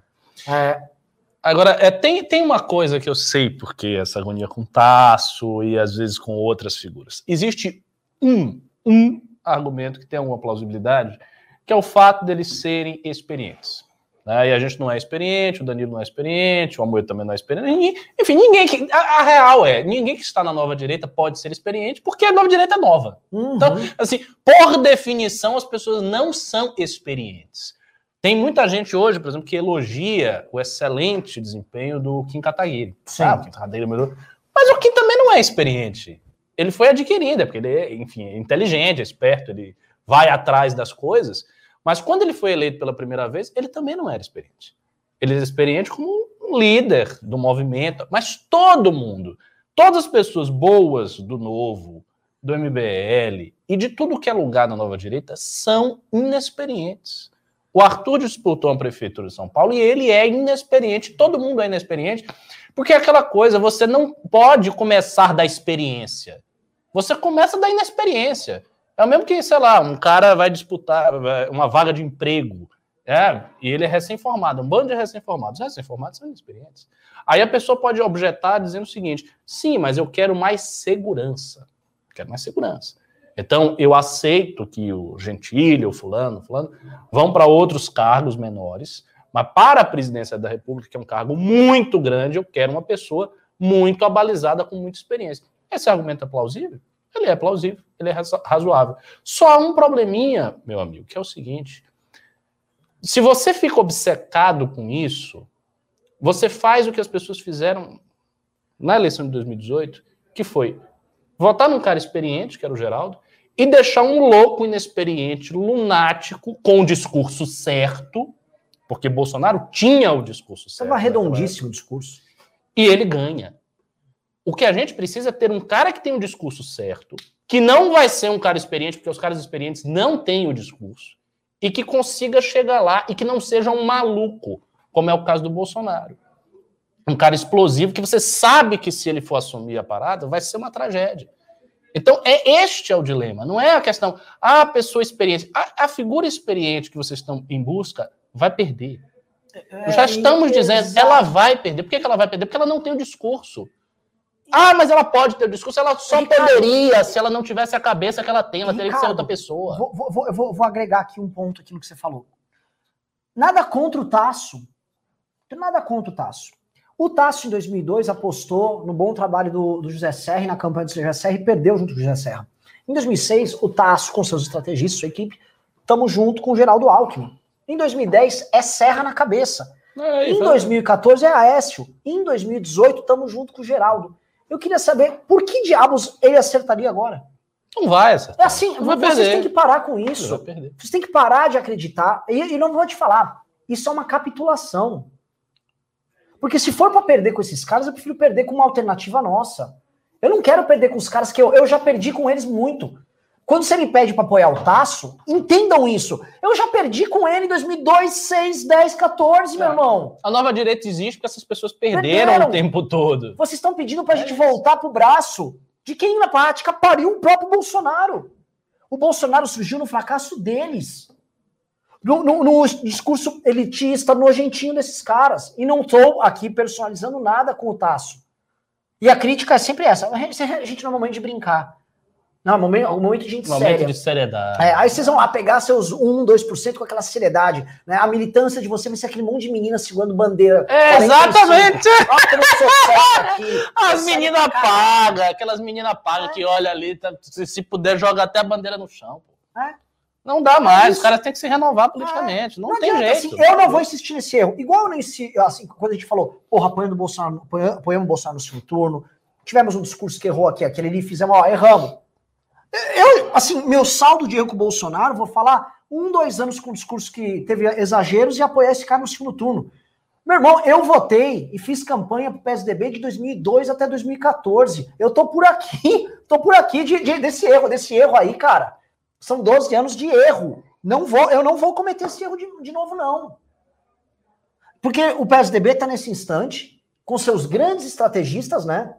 É, é, é, os estrategistas da derrota perfeita. Oh, você perdeu, eu perdi três, e você? Perdi oito. Todos os seus grandes estrategistas sentados, conversando com grandes marqueteiros, enfiando dinheiro no bolso, conversando com empresários que ganhando ou perdendo eles vão ganhar a grana e deles. E nunca conversam conosco. E nunca conversam conosco. Aí eles querem esperar, assim, eles montam o plano deles, aí, ó, oh, vem aí, vocês conseguem, faz um meme aí, pra mim vocês memes fazem memes. É, Vai se fuder! Ah, Ricardo, eu não aguento mais essa porra. Não, mas é exa exatamente isso, exatamente isso. Eles tecem, fazem o plano todo, a estrutura toda, não querem saber de nova política, do que está acontecendo, do porquê Bolsonaro ganhou. Tudo isso para eles é obscuro, é, é opaco. Aí na hora eles olham assim o MBL ou a, no a nova direita em geral, ah, são os jovens legais, engraçadinhos, que fazem umas coisas bacanas assim, na rede social, né? Que vocês são bons nesse negócio, né? Da rede social, que é. funciona. É, nas redes hoje é, estão é, mudando tudo. É isso. Mas, mas ele não entende, ele não consegue entender que o que faz a rede social funcionar, que o que fez Bolsonaro ganhar, que o que fez todo este movimento é uma transformação de mentalidade. Ele precisa abrir a cabeça dele, se alinhar a outra coisa. E estes caras que a gente cita aqui, eles estão numa outra lógica. Um cara como o Amoedo, que ele veio nesta leva, ele tem uma outra, um outro pensamento. Um cara, um cara como Danilo ele tem outro pensamento. O Moro ainda tem um, um certo pensamento antigo, ainda é uma figura muito institucional, tal, motivo pelo qual, aliás, ele está bem menor do que poderia estar. Se ele tivesse um pensamento mais alinhado com a nova direita, ele estaria muito maior do que ele está. Ele caiu porque ele não tem, então ele é muito institucional, ele tem medo, ele não se coloca, cauteloso demais, enfim, todos os vícios que essa galera da velha política tem. Ele tem todos esses vícios. Mas pelo menos a Lava Jato foi uma coisa nova. Então ele se tornou um símbolo para uma gente que estava cansada do PSDB, para uma gente que estava descredibilizado, que não acreditava mais no sistema político. E ele virou um símbolo para essas pessoas. Então isso é outra coisa. Agora Tasso, Alckmin, não sei quem, não sei, aí não dá. Aí não dá. E outra, qual seria a nossa posição? A gente vai fazer a campanha a troco de nada para as pessoas? Não, não, detalhe. São caras que olham para a candidatura do Arthur. Gente, isso é uma brincadeira, né? Aí é o seguinte: a gente que ficou carregando o piano, é promotor vindo atrás, é encheção de saco, né? É mínimo atacando, é campanha de derrete Bolsonaro, e os caras são assim, ó, Nunca fizeram nada. Nada, quietinho lá, não, tô analisando, eu sou muito frio, eu sou muito responsável, eu sou sério, Exato. eu sou sóbrio com o Brasil, né? Minha sobriedade é tanta que eu, na hora de arrumar briga com o governo, que eu chamo com os meus amigos de elite, de ai, esse governo aqui, ó, é antidemocrático, viu? Esse governo não dá. Olha, não dá. Aí eles ficam quietões, a gente faz o trabalho sujo, aí chega na época da eleição, não, vocês são muito menino ainda. Vá! Eu fico muito puto, Ricardo. Eu cheguei, eu conversei com um desses caras que é pré-candidato à presidência. O cara falou: não, não, pô, muito legal, quero apoio de vocês. Inclusive, vou conversar com o Geraldo, que vai ser candidato a governador. Ele falou: ah, que legal! O apoio é sempre assim, faz uns memes aí, meninada doida, faz uns memes aí pra nós. é, nada, aí. vai tomar no fala, seu cu. Fala na rede social aí, é. dá um jeito. Fala aí, faz, faz assim, ser bom, essas redes são boas, né? Olha, eu vou te falar, meu filho ah, fez sim. uma conta no Tok Tok, você é, tinha sim. que ver, o negócio é incrível. É assim, é assim. Não vamos dormir de touca nesses caras. E, e, e, ainda tem essa coisa, mesmo a rede boa, quando eles vão fazer marketing, eles não, eles não olham o que está funcionando. Tipo, o marketing do Bolsonaro foi a coisa mais revolucionária que aconteceu na história recente do Brasil. Foi uma coisa incrível. O marketing do Bolsonaro foi uma coisa incrível. Porque ele não tinha nada e ele se elegeu. Isso foi extraordinário. Mas eles não olham, eles não ligam. Então eles vão fazer o marketing do mesmo jeito. Eles vão chegar com aquelas mesmas empresas antigas que estão aí estabelecidas, vão pagar uma nota preta, Sim. porque vocês não têm noção de como se gasta em marketing político. A maior despesa de uma campanha normal Esqueça a campanha do Arthur, tá? a campanha normal. É marketing. É uma grana preta, muito dinheiro. Eu sei porque eu estava lá na campanha do Zé Ronaldo, eu via o dinheiro. É, é, é absurdo. É astronômico. astronômico. Aí o cara faz aquela campanha toda bonitinha, toda hum. redondinha, que não diz nada, hum. que é sempre neutra, e ele acha que ele vai ganhar numa eleição polarizada. É. Não, e detalhe, é uma eleição, presta atenção, que vai estar um presidente da república acuado, com medo de ser preso, fazendo o diabo para tentar ir pro segundo turno e ganhar do lance turno. O Lula do outro lado, que né, se ele vai segurar os cachorros, ele vai meter o bolo, vai Bolos, vai. Manda o pessoal, põe seu exército de travestis aí para trabalhar. Os travecos vai pegar a avó, vai xingar de fascista, é fascista para cá, fascista pra... E aí vai, vai aparecer plácido, eu sou a terceira via, eu quero que vocês sejam calmos. O nego vai estar tá um monte de gente, assim, vai ter morrido mais de 500 mil pessoas. Todo mundo vai ter algum parente que morreu. Todo mundo puto. puto todo mundo se, se, tendo confusão, as famílias divididas. É, é, é, é não, é, é, impressionante. Não, eu vou, eu vou, calmo, porque o Brasil quer é. calma. Sabe por quê? É porque eles da elite decidiram que eles querem calma. Gozado que na eleição de 2018 vocês decidiram a mesma coisa. Eles são caras. é, Sabe aquela coisa daquele goleiro que pulava assim para acho que é o Aranha? Tinha um goleiro que sempre pulava para o direito, aí ele catava um pênalti aqui, outro ali. Mas lógico, ele sempre pulava do mesmo lado. Então ele vai e falava: Não, eu tenho estratégia incrível. Eu sei. Você não sabe nada, vocês estão sempre assim, ó. Em 2002 falou: Não, o pessoal quer ver bola no chão, o Lula é radical. Ele só pintou o cabelo de branco. Em 2006 vai o Geraldo. Não vem com esse papo de vazar, não bola no chão aqui e tal. Perdeu. 2010 o Serra fez uma. O Serra fez uma favela cenográfica não me esqueço disso para abrir a campanha dele. Ele, ele não foi numa favela, ele mandou construir no estúdio uma favela para ver como gasta na campanha. Nossa, Aí ele faz uma. Fa... O filho da puta ele faz uma favela cenográfica para falar que ele gosta de povo. a campanha do. Juro, pelo amor de Deus, aquilo todo mundo tinha Eu vou procurar no Google. Assim. Aí a, o Lula ele mostrou o contrário para ele reeleger a Dilma, para eleger a Dilma em 2010. Era, mano, gente ganhando dinheiro, era trator, sabe aquele povo de trator andando, siderúrgica abrindo, os pontes construindo, e o Serra numa favela de mentira. Vai se fuder. Aí óbvio que deu merda. Não, mas o Serra não, é sempre que ele conversa com o povo lá na favela. 2014, o Aécio esboçou uma macheza lá indo pro segundo turno. E se deu bem por isso? É. Quase ganhou, assim. E ainda que assim, talvez. Aí eles voltam, a tal é. da moderação. Não, gente. É, da, da, não, não, não, não. Gente, é, é, é bola no chão. Não, o Brasil precisa de emprego. se fuder. se fuder, meu. Que, que saco, mano. Nossa, essa imitação ali não O Brasil precisa de emprego. Emprego. Olha, e paz. paz. Ninguém mais aguenta essas brigas, sabe? Ricardo, eu vou falar um negócio, sabe? É, não custa nada a gente tentar dar as mãos é, para tornar o Brasil um lugar melhor. Você tem uma filha, Ricardo? Qual o nome dela? Aisha. A Aisha, a Aisha merece um lugar melhor, sabe? Merece. Se você puder entregar um Brasil melhor para Aisha, pacificado, sabe? Que ela vai poder ir para a escola feliz, que tenha merenda. Aí aparece aquelas crianças de várias é, cores, um isso, negro, um asiático, nossa, aí vem um indígena, é, as pessoas é, uma musiquinha. É, é. Tá nossa, nossa, mano do céu. e vocês estão aqui, ah, ah, ah, lá não. Eu prefiro apostar em algo que não foi testado, mas no mínimo me dá esperança, do que apostar na certeza da derrota. É. Apostar na certeza da derrota, eu não vou. E ainda é uma derrota desonrosa. Porque se você imagina, vamos supor que o cara vai mesmo pro Lula, ele perde do, do Lula e ele não vai nem conseguir arregimentar as pessoas para militar contra o Lula. Ele perdeu no dia seguinte. Ele tá aderindo. O Lula é uma grande figura, temos ah. que respeitá-lo. Essa polarização acabou. Não, e tá toda. É, não, tá era só na eleição. dia seguinte, esse cara tá fazendo campanha pro Lula. Eu só vou lembrar é. um negócio, tá? Talvez não estou ofendendo o Tasso, achei um cara. Ah, o PSDB legal. no impeachment. É o discurso. O PSDB no impeachment. O que, que foi o PSDB no impeachment? Aí, lembrando aqui, no segundo, vai, vai, vai, Pessoal, o Tasso, ele tem um, não sei se é um sobrinho ou filho, ele tem um, que é o Carlos Gereissati, empresário grande, herdeiro da família. Ele é do bloco de empresários. Não estou aqui falando mal de ninguém, pelo contrário, se quiserem doar, vem que eu quero. Mas no bloco de empresários, que é o mesmo bloco dos empresários do Josué Alencar. Josué Alencar é filho do José de Alencar, que foi o vice do Lula.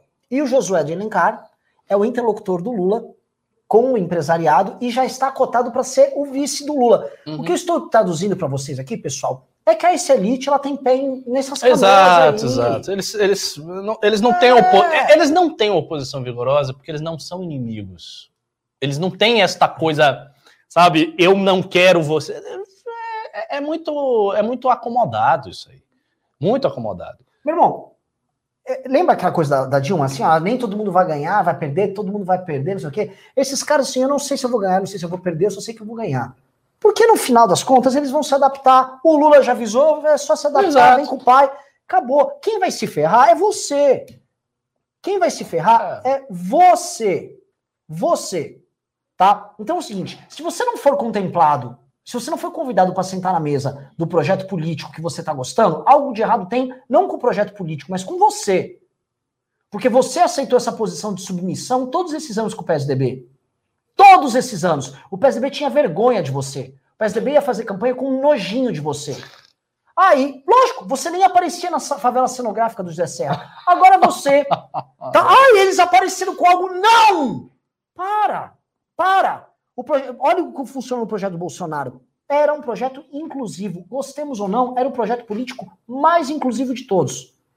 Ai, não, ele não gosta das mulheres. Mentira, o Bolsonaro implorava. Tinha mulher, mulheres as gostosas de direita. É, tem mulher aqui, ó. Tinha, tinha, tinha, gay, tinha gay, tinha, gay, Bolsonaro, tinha, negão, tinha todo mundo.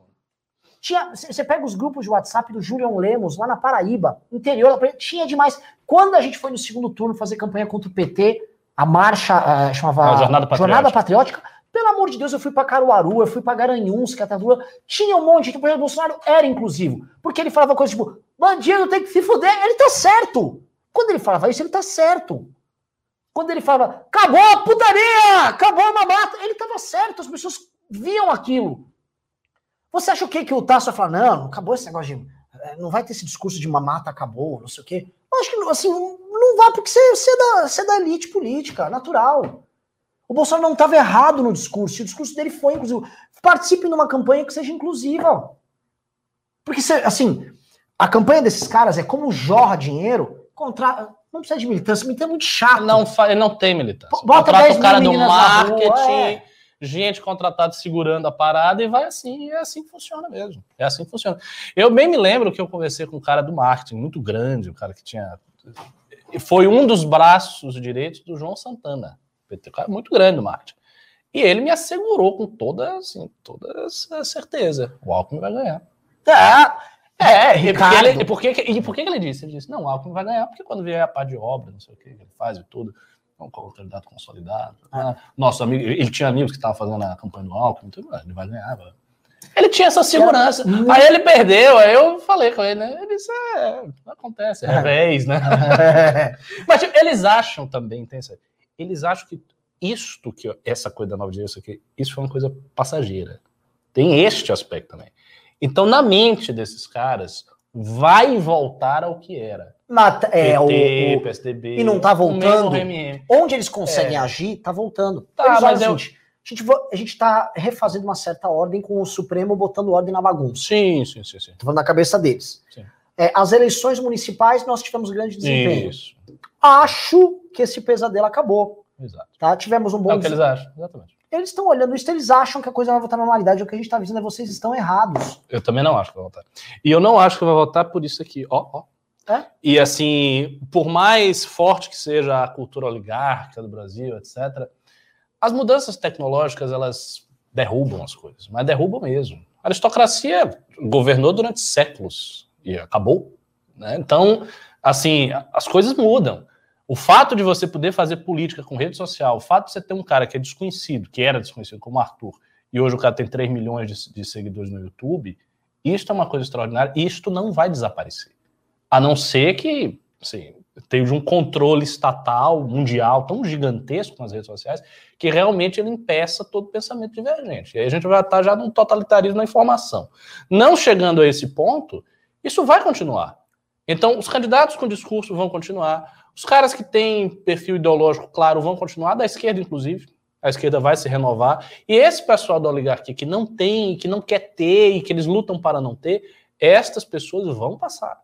Pode ser que demore mais, pode ser que demore 10 anos, 20 anos, Exatamente. 30 anos, mas eles vão passar. Eu conversei, Isso é com, inevitável. conversei com um oligarca. é, ele, ele já trata como certo. Que eles vão Que passar. vão passar e que ele acha que eles vão. Essa turma vai se adaptar com novos meios. Mas o modelo atual, eles já perceberam que não tem como fazer Que muita coisa. bom que ele teve essa percepção. Sim. Agora sim, como é que ele vai solucionar, eu não sei. Mas Às vezes também é um pensamento imediatista, né? A gente vai passar, mas ainda tá aí, então Isso. vamos que vamos, vamos empurrando com a Isso. barriga. Então, Isso. até onde der, a gente vai ficando. o que, eu, o que eu acho que é o seguinte, como isso é uma grande revolução, isso vai começar a atingir esses oligarcas, é, aí a gente vai testar os tais limites da democracia, não com os discursos do Bolsonaro, mas com as travas que esses caras vão criar para gerar reservas de Uhum. mercado para garantir o espaço deles. Que já criaram várias. né? Vários. Inclu- é, Várias é impossível abrir um partido no Brasil hoje. É, várias travas, inclusive travas tecnológicas. Eu, eu me lembro, por exemplo, que no início da atividade militante do MBL, a internet, para fazer política, ela era mais, muito mais fácil. né? Você podia compartilhar com mais facilidade, Sim. os algoritmos eram outros, porque vários algoritmos internacionais já mudaram, de Facebook, de WhatsApp, Total. etc, etc. Facebook foi destruído. Então, assim, houve e há um esforço muito grande para impedir as pessoas de fazer política por rede social. Se não tivesse esse esforço, eu calculo que a renovação, por exemplo, do Bolsonaro seria maior do que ela foi. Sim. Ele, por exemplo, Bolsonaro elegeu 50. Se não tivesse essas coisas todas, talvez ele elegesse 70, 80 deputados. Ele tinha força para isso. E assim, eles vão, vão, vão, vão fazendo esse tipo de coisa. E isso é algo que realmente que a gente tem que lutar. Eu acho assim urgente ter um. É porque hoje a gente só tem um Kim, né? Fica difícil para ele ter, também fazer tudo. Mas detalhe- tendo uma bancada é. maior, é bom especializar um cara para entrar só em questões virtuais. Chegou o negócio de informação, o cara vai lá, o cara tá ali. Desculpa defender, porque assim, é o nosso meio de comunicação. Vamos pros pimbas? Bora. Vamos lá, pessoal. Ó, a gente tá leiloando. Mano, se ganhar, o cara E ganhar. com vocês não 70, pimbaram quase pimba nada. Vamos lá. Muito magrinho os pimbas. VGX Consulting, o amante da Amanda, falou: já falei meu nome, é Hugo. Ela já viu minha foto, veja lá no WhatsApp. Beleza, Hugão, eu já, agora eu já me toquei quem é você. Ele também mandou, Ricardo, me defende aí, já luto pela Amanda há tempo, não deixa essa galera folgar. Ué, cara, não tem reserva de mercado, não. Disputa aí. Inclusive, se os outros começarem a pimbar mais que você, eu É, vou começar aí eu- a elogiar mais os outros. É. O Bad Vibes, grande Rodrigo Paulosi, falou: é um absurdo terem deixado esse homem preso injustamente por tanto tempo, Cunha. O príncipe suíço está livre. Estou em São Paulo, Renan, me chama para jantar. Seguinte, vamos amanhã. Já me manda mensagem aí que hoje eu vou estar bagunçado, mas amanhã dá. Que o Dari Costa mandou 10 reais disse: Vocês acham que pode haver um êxodo moral no Brasil futuramente? Ouço muita gente falando em mudar de país ou pelo menos mandar os filhos desiludidos em ser honesto no Brasil. Eu vou falar só um negócio pra gente não se estender, mas Hum. é, eu conversei com um grande empresário esses dias, até não sei, conversei com um empresário picão. Ele falou: o Brasil só não venezuelizou tanto no, no- na Dilma quanto no Bolsonaro porque a elite não foi embora. E como a elite ainda tem dinheiro e tem investimento Isso faz aqui, sentido. é, você, você mantém um, um nível, uma, uma certa força, que a gente pode chamar de mercados, Sim, sim, sim. e que serve ainda de, contraba- de contrapeso aí para bagunça como um todo.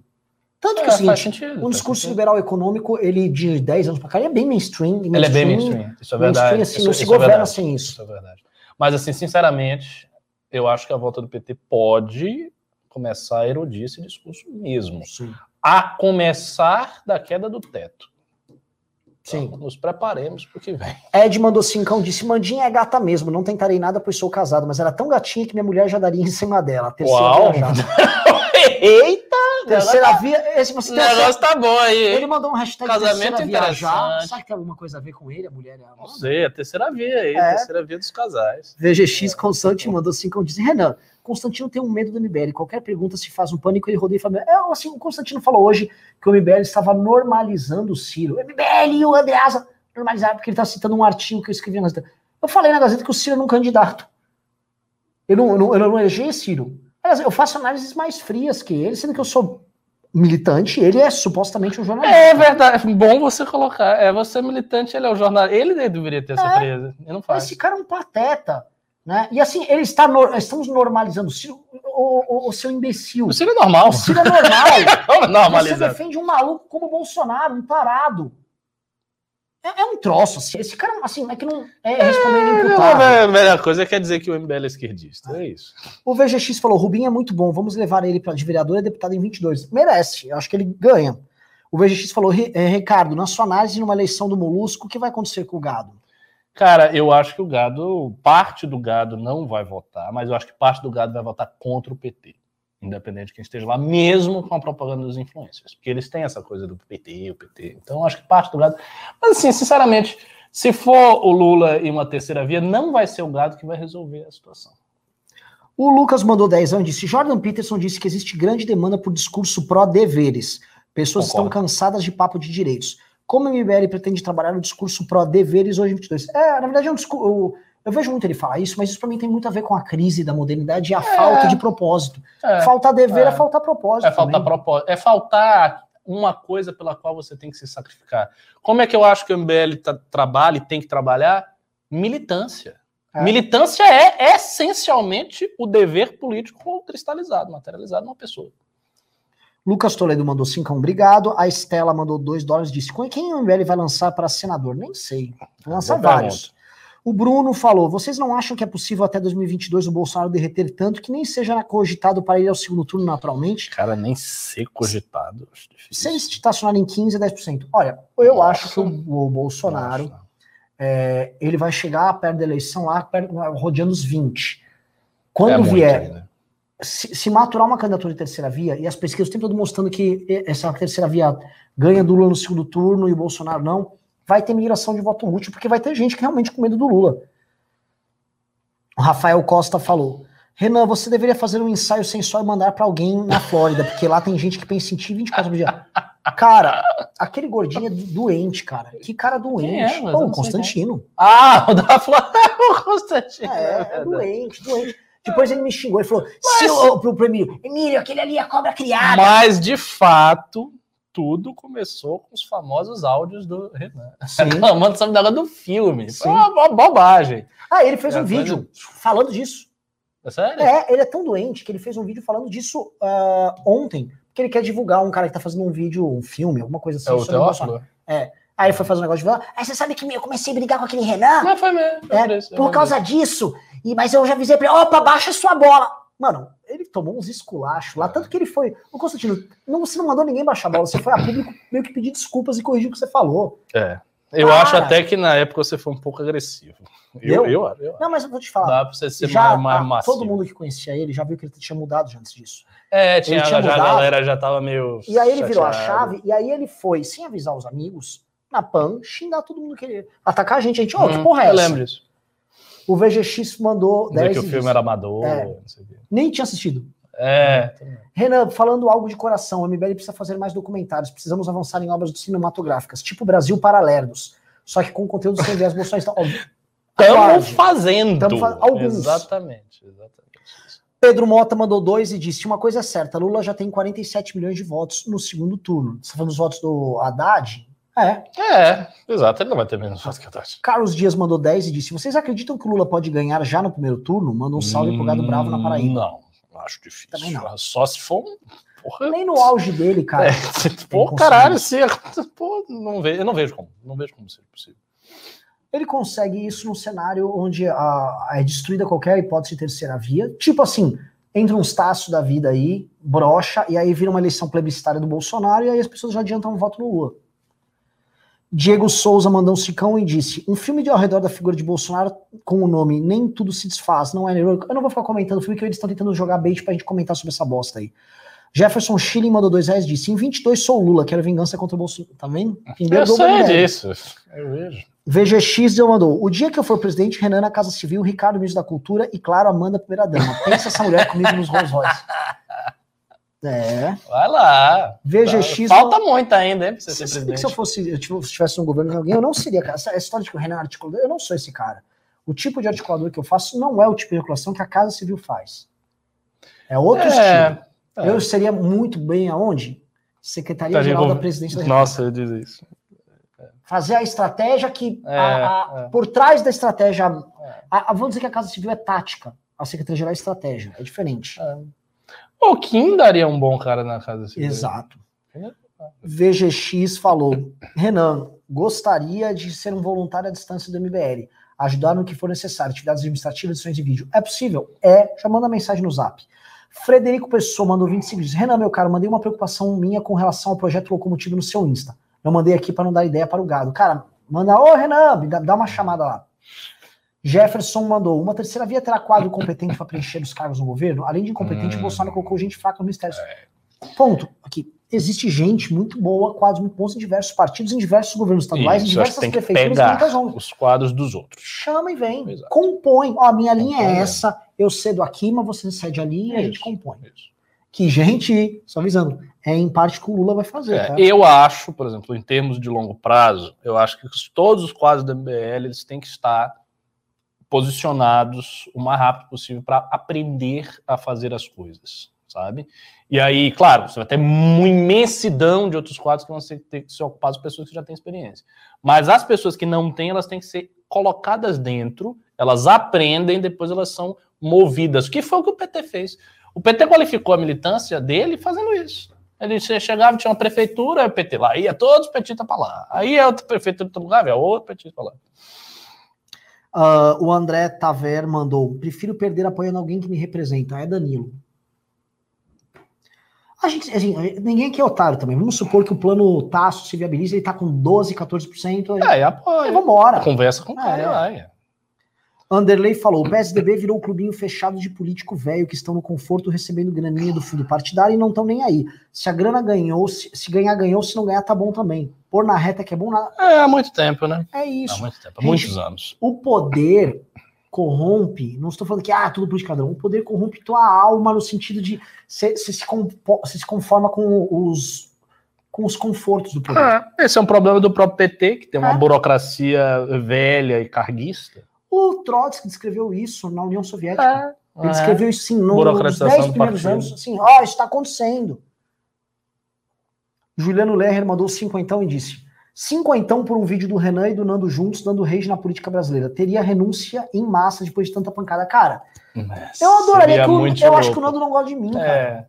É. O Nando, o Nando tá mó brother. É do porque você tem aquela imagem que você passa, É. que a gente já falou várias vezes, a imagem do sujeito maquiavélico, malvado, que está nos bastidores, pegando, sabe, as marionetes, o que não é nada a ver, o Renan não é assim.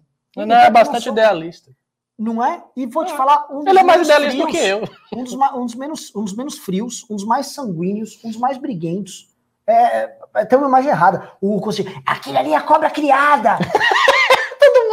Como né? assim cobra criada assim? Só se for a cobrinha que eu botei aqui, ó. né? Tem uma homenagem a ele, tem aqui uma cobrinha. Aliás, eu, assim, quem vai acertar aqui? Cobra é essa que tá aqui. Vamos ver se alguém acerta. Ah, Frederico mandou 50 e disse: Bolsonarismo é produto do estado de natureza resultante do arranque da autoridade do PT. Barra, é irracional porque o conflito garante a sua sobrevivência. Ou barra, se o bolsonarismo buscar estabilidade, deixa de ser o que é. Nisso, B, diferente do petismo. Pô, é complexo isso aqui, isso é quase uma equação. Que É. foi essa? é não? Cara, eu acho que as três opções são verdadeiras. As três opções são verdadeiras. Você falou três coisas que não são contraditórias. O VGX falou: Renan, sério, quero parabenizar pelo trabalho de vocês. Entrei pra academia e não me arrependo nem um pouco. Mande um salve para os galos da liberdade. Grande, maravilhoso. Salve, Galos da Liberdade. Marcelo Valente mandou 16,90, disse: faz. Nossa, tem uns pindongão aqui. Cadê Marcelo Valente? Façam mais entrevistas propositivas. Esperança. Haverá. VGX falou: Renan, já fiz tantos pimbas pro MBL, não merecia uma, que merecia uma camiseta de Alexandria. Não acha? Eu vou atrás Essa disso. você camisa, merece. você tem que ser uma camisa com a foto da Amanda. É. Vamos lá, não de Alexandria, de Aman, Amandia, pra você. A Jordan, péssima, né? A Jordan Barros mandou É. cincão e disse: Perceberam que o filho da puta do Bolsonaro nunca mais falou sobre grafeno e nióbio? O brasileiro é foda, acredita em qualquer coisa salvadora. E ele tá muito triste por isso, porque ele gostaria de voltar a falar dessas coisas. É, É como o Renan sempre diz, pô, o ideal seria o Bolsonaro fazendo churrasco, falando do grafeno, naquela alegria. Cara, Não deixam ele falar É? isso. Ele queria estar. Gente, tô vendo aqui, ó, mapa, mapa do Brasil na mesa, generais. É. Aqui, ó, tem reservas naturais aqui, estão de olho aqui, os reservas estão de olho aqui, ó. Tá vendo essa erva aqui? Fala aqui, o general. General, ah, essa aqui é a calopsita. Agora, eu vou dizer uma coisa também, então detalhe. O governo Bolsonaro poderia ter sido muito melhor se não tivesse tanto peso da influência do Olavo. A influência do Olavo é muito negativa hoje, assim, ela é bem negativa. Porque essa- esse sectarismo todo, não sei o quê, não é de Bolsonaro. Não, não me recordo do Jair Bolsonaro ser uma figura absolutamente sectária antes. Ele Sim. ficou por causa dos filhos, os filhos ficam ouvindo aquela conversa. É, o coisa que eu soube do Bolsonaro, assim, é- é- ele é um pateta, mas a- esse lado sectário dele é muito causado pelos filhos e os Não, filhos eu indo pra- sei, é. é isso aí. O Jordan Barros falou: vamos usar a Academia MBL para colher assinaturas para a gente criar um partido? Tá na hora de criar um partido para termos mais deputados naquele congresso. Pode ser um caminho, vamos ver se a gente resolve de outra maneira. É. Alisson mandou 10 reais e disse: Calheiros quer sangrar o governo usando a CPI para levar Bolso para o segundo turno com Lula. Acreditam que Bolso pode sofrer eh, impeachment ou ser preso antes da eleição? Moro, como ministro na terceira via, fortalece essa via? Moro fortalece a terceira via, obviamente, mas eu não acho que Bolsonaro vai ser preso ou impeachmentado. Não tem porquê. Paraju Portas mandou 100 reais e disse: Hoje vocês estão demais, aproveitando a entrevista com o Rubinho Nunes no Instagram do Fênix da Vitória. Opa! Pode só. Elcio mandou 10 e disse: Sobre virar Venezuela, mora duas horas da fronteira. Quem tinha dinheiro saiu na morte do Chaves e fez seu ganha-pão por aqui. De 17 pra cá, só vem os pobres da região sul do país. É. Pedro Aguiar falou: Sou de esquerda, mas gosto das análises de vocês. Vocês acham que o mundo está numa onda de ter um Estado maior, como a onda do liberalismo no século XX? Nossa, essa é uma pergunta complexa. Eu não, não sei se o mundo está num- numa onda de ter um Estado maior. Eu acho que o mundo está numa onda de ultrapassar enfraquecer a ordem social estabelecida a partir da Segunda Guerra Mundial, da vitória dos aliados. Eu acho que isso está sendo derrubado, está está sendo sacolejado. Ainda Não foi derrubado, mas está sendo sacolejado. Pela Índia, pela China, pela Rússia, por todos os outros atores, pela Turquia. Esta ordem está tá fraca. Deixa eu falar um negócio. Não, esse aqui não é o primeiro cara. Outro dia teve um cara que pimbou isso também. E várias vezes eu já conversei com pessoas de esquerda que vêm nas nossas lives porque acham nossas é, análises mais interessantes que as do campo da esquerda. Tem algumas coisas. As análises do PCO são muito curiosas. Tem muita coisa. que- É, o Ricardo Dá pra tirar é- alguma coisa de boa ali. Eu vou fazer uma pergunta só pra fazer um censo aqui. Digite um se você é de esquerda e tá aqui acompanhando a live só pra enfim, pra variar a tua opinião, pra buscar informação aqui. Digite um. Eu acho que não vai ter muita coisa. Se tiver uns cinco, já vai ser bastante. Mas pode ser que se te surpreenda aqui. Tá? É, Tem já um cara aqui, o Shannon Doraibo. Ele mandou sim, ó. Dois, um, Uhum. um, um. Pô, tudo isso? É, amigo, daqui a pouco ele vai ser de esquerda, o público todo vai ser de esquerda. Deixa o Lula subir, aí vai estar a gente aqui. Meu Deus do céu. Não, mas tem muito um. Eu tô falando. Não, mas Ricardo, pera, agora eu tô bugado. Uma coisa assim, o nosso público ter, eh, ter migrado pro cara. Outra coisa, tem gente de esquerda que acompanha a gente. Mas aí eu vou, eu vou dizer, eu vou fazer uma outra pergunta, que esta é que é de fato preocupante. Mas ele não usa um ou dois, usa A ou B. Ok, A ou B. É, A, se você era de direita e virou de esquerda. A. E B, se você sempre foi de esquerda. Ai, ai, ai, ai, ai. Essa, essa é uma pergunta Não, sinistra. muito um. Muito Essa é um. Eu pergunta vou falar aqui. Quando começar a O vir 2 um tá A ganhando, aqui- mas tá uns 40% de um aqui. É, porque a galera tá... Vamos ver, já começou A B.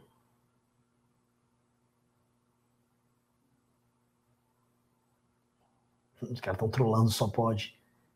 Ou não. Ó, A. A. Ah, A. A. A. A. A.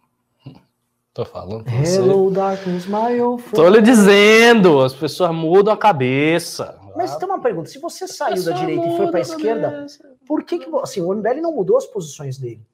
Porque ele enxerga provavelmente como algo transitivo. Ou seja, ele admira a nossa coerência e tal, mas ele vai mudando. Não, mas, é, mas uma, pergunta assim: por que então vocês estão aqui? No sentido assim, você gosta da crítica? sim, sim, sim. Ah, vamos lá. Ah, ah, Fábio Vocês não estão mentindo, não, né, seus É. filhos da puta? Não é pra mentir, não, caralho. Isso aqui é importante. Fábio Augusto Catar falou: Renan, Ricardo, vocês assistiram a entrevista do Mandetta com a Adelaide ontem? Ele disse que quer agilizar a definição da terceira via, que não podemos esperar. Eu concordo com ele, isso tem que ser acelerado já. E Corujão mandou 10 reais e disse: Acredito que estamos muito preocupados com o Lula por causa do mainstream, mas nas ruas ele é ladrão, fato. Hum. Acredito que o Gentili e a Moedo precisam oficializar e ir pra cima do Bozo. Lula não faz sentido. Você está muito enganado. Muito enganado, cara. Não é assim que funciona. E ainda assim, ainda que tem muita gente que é realmente o Lula roubou, mas a vida era boa, né? Se Bolsonaro aí tá na CPI também, ele deve ter roubado. Isso é fácil de acontecer. Ô, Totô, Totô da produção. Sou o Lula mais guardanado de vocês. É, tem, tem alguns que deve ser trollada, mas não deve ser todo mundo que é trollada, não, viu? Eu tô falando, as pessoas mudam de cabeça. Elas vão mudando, mudando, mudando. Tivemos o último pimba do Mohamed Tayé, mandou cincão e disse: Acho que teríamos um aprendizado importante se pudéssemos analisar a reeleição do Rigoto em 2002 e da Ieda em 2006 no Rio Grande do Sul. Sociedade estava dividida. Interessante. É, dá uma olhada nessas eleições. Eu, assim, de cabeça, não lembro, não. Eu lembro, é, é, a Ieda foi em, ela era do PSDB, ganhou em 2006 para fazer um ajuste fiscal, começou a fazer, tinha um governo bom, aí pintou um escândalo lá, destruir a mulher. E o Rigoto ganhou em 2002 contra a esquerda no Rio Grande do Sul. Ele era do PMDB, se não me engano. E é que ninguém se reelege no Rio Grande do Sul, né? O Daniel Silva mandou 15 e disse: O que acha de políticos no estilo Cleitinho Azevedo ou aquele prefeito de Colatina? É apenas governo para aparecer em rede social ou existe alguma capacidade administrativa nesse pessoal? Eu acho que eles vão ter que adaptar se eles chegam ao poder, porque assim, o prefeito de Colatina foi prefeito e tal, mas ele fez um governo normal, com um marketing muito bom. É. E ele soube, tem mérito nisso. É, o Cleitinho, o próprio Janones, eles vão ter um desafio, se eles partirem para o executivo, de pagar as contas do Estado Uhum. e tal, e aí eles vão ter que fazer escolhas, entendeu? Uhum. O cara de Colatina, o Meneghelli, ele já deu esse passo à frente.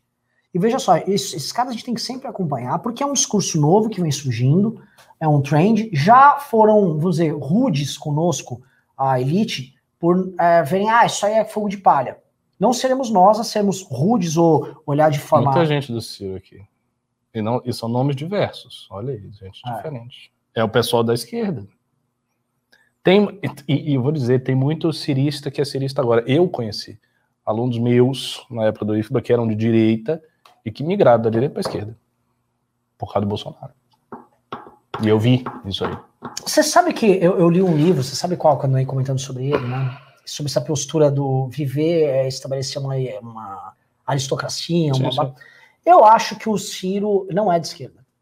É, Eu acho que ele o é um Ciro- elemento estranho. É, eu acho que o Ciro, ele. é, essa volúpia por controle e por dominação, é porque ele é o talvez o único aristocrata de fato no Brasil, na Sim. política. Faz sentido. Ele é um Faz aristocrata mesmo. Ele é aristocrata no sentido assim, ele é uma elite que governa o Ceará Há muito e ele tempo, quer governar bem o Ceará. E Ah. ele, é, ele é cioso disso. Eu concordo. E ele olha dessa forma. Já já Falei! Olha só o que ele está falando! É, mas assim, querendo ou não, sendo subjetivamente ou não, o fato é que ele está posicionado à esquerda do espectro, então, assim, cai na, na- esquerda. E, e- ele não tem muito o que fazer, porque agora ele já está muito comprometido.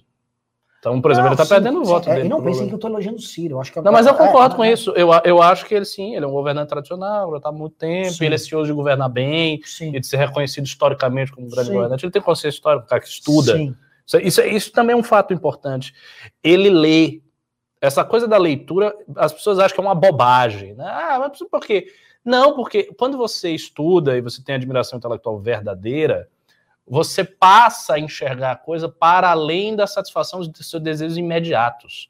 Não é simplesmente, ah, eu quero poder porque, porque eu quero estar bem, tá, para a galera dizer que me ama, para eu ter um bocado de mulher, para eu ter dinheiro aqui. eu- Você começa a enxergar a coisa no sentido histórico.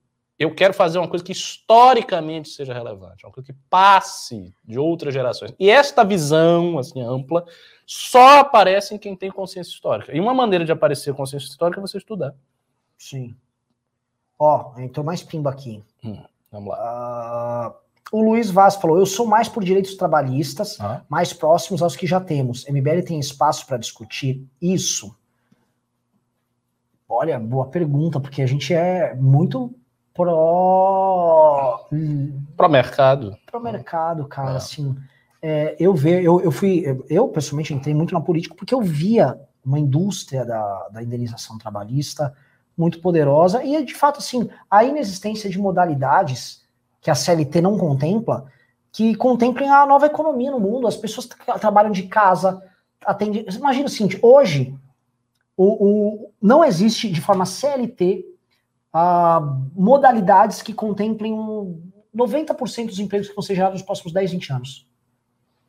E- A CLT foi construída por um modelo de sociedade industrial muito arcaica para o que a gente vive hoje. E, ah, e aí, assim, se você não se adapta a isso, você vai pagar uma puta do. É um negócio grotesco. Fora que os, assim, é extremamente ideologizada, eu pessoalmente É, acho que não tem. Eu, como- pessoalmente, para mim, tanto faz. Eu, eu só quero uma coisa que funcione. Por mim, pode fun- funcionar. O, o que funcionar, funcionou. Se tiver que aumentar o direito, aumenta o direito. Se tiver que tirar o direito, tira o direito. Sou, nesse sentido, pragmatismo seco. O Eduardo Lins falou: são pessoas não tão engajadas com política que mudam de opinião mais facilmente. Como é que é? Ele disse que são pessoas não tão engajadas com política que mudam de opinião mais fácil. Não, eu acho que as pessoas que mudam mais fácil são pessoas engajadas com política, mas cujas opiniões não estão fincadas numa raiz teórica mais forte. Porque quando você tem uma opinião fincada numa raiz teórica, você não consegue mudar porque o- a teoria não muda. Por exemplo, eu sou de direito porque eu tenho uma visão inteira do, do, da- do desenvolvimento do Ocidente. Isso não vai mudar, isso tá, tá posto. 300 anos desse jeito.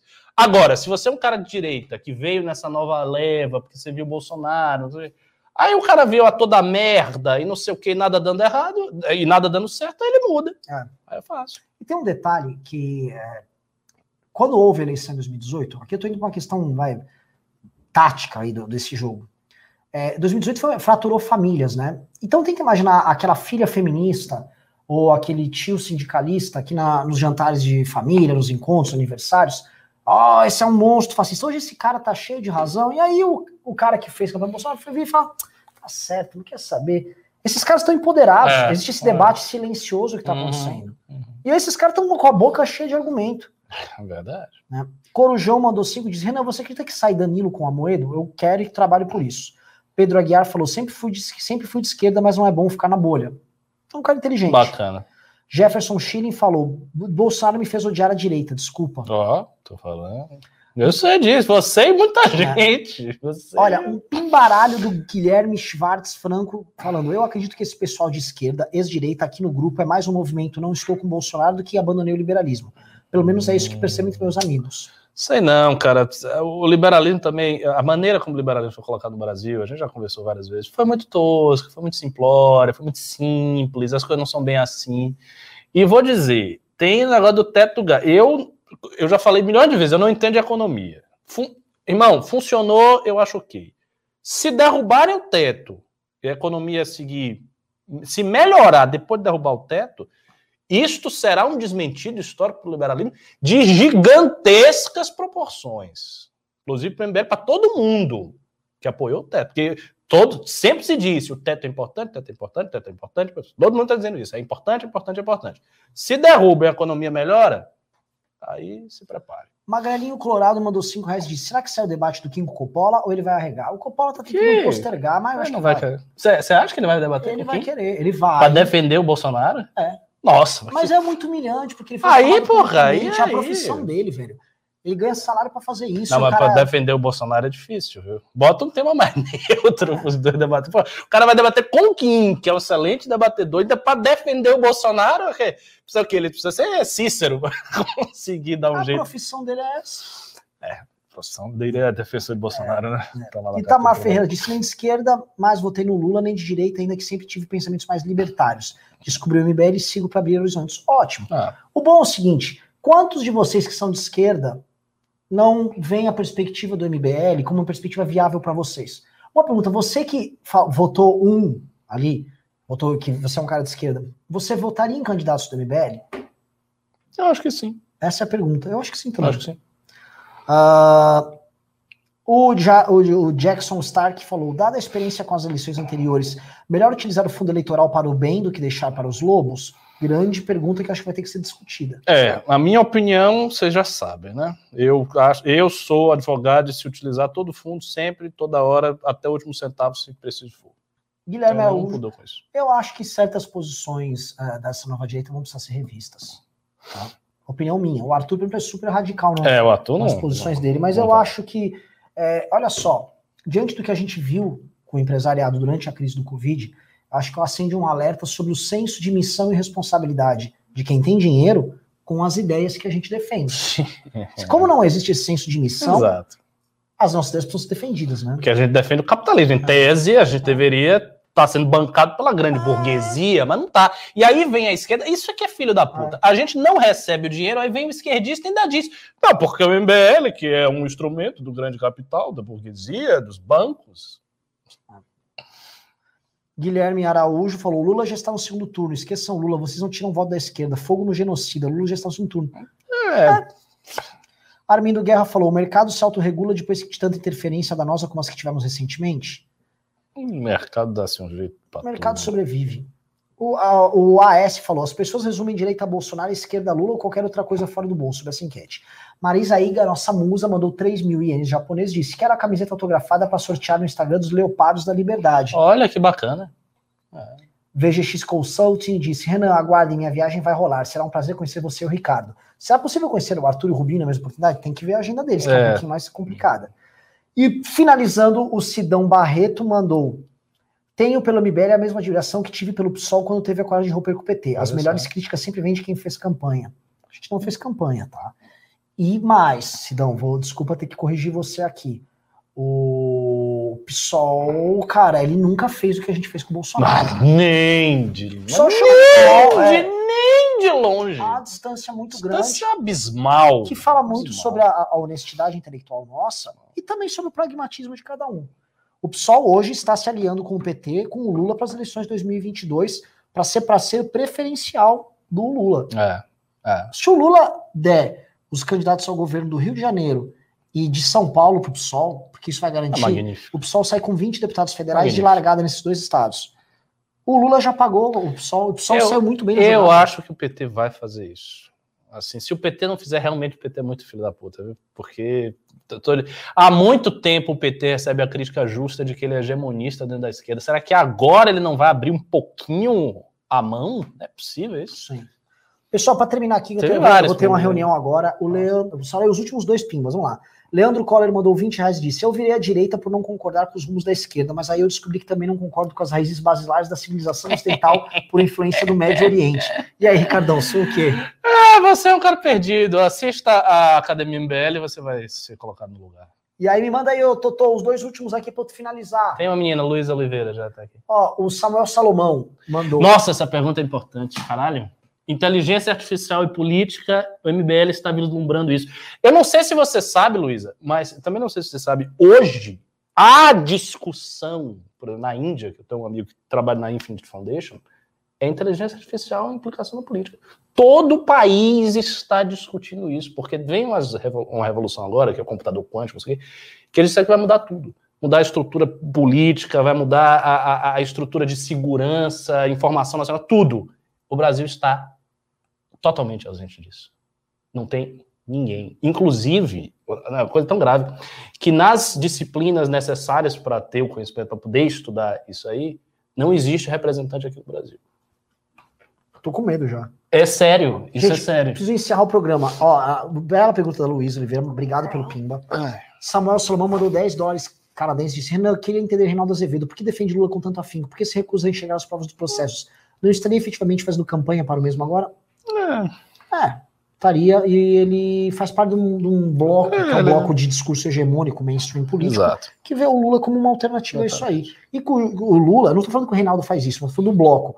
O, a, vamos dizer, a vitória do Lula sobre a Lava Jato é uma vitória de todos eles que Exato, exatamente. Nikita mandou 5 e disse: No futuro 22, o mundo descobre que Covid era uma gripinha, descobre que o contágio se deu por dentro de casa, Bonoro vira Deus, Bonoro 22. Isso é impossível. E por fim, Guilherme Araújo mandou 27,90 disse: Não concorda, Renan? Se é mais fácil tirar o Bolsonaro do segundo turno, se a exigência do MBL não tem força na esquerda, por que não focar para tirar o Bolsonaro? Mas ele tá fazendo Mas isso. Tá fazendo isso. É o quê? A gente critica o cara todo dia. Quem ganhou? Totô? É o seguinte: a gente tem que encerrar o programa. Os pimbeiros que tiveram os maiores valores, Totô tem que atender é. eles, tem que falar com os caras aqui. Eu preciso sair. Tudo um bem, tudo bem. Eu, eu achei muito legal uma coisa. Quando a gente começa a ler, sempre assim, quando a gente começa a ler os pimbas, vem mais pimba. Sim. Na próxima, vamos parar uns 20 minutos antes, que eu acho que vem mais pimba. Sim, sim, a audiência não caiu com os pimbas. Ah. Pessoal, eu não sei quem é que levou aí, mas alguém levou aqui nossa, nosso moletom. Não sei se foi o cara que mandou os 20 euros. Uh, não sei, Essa teve, teve gente que mandou 100.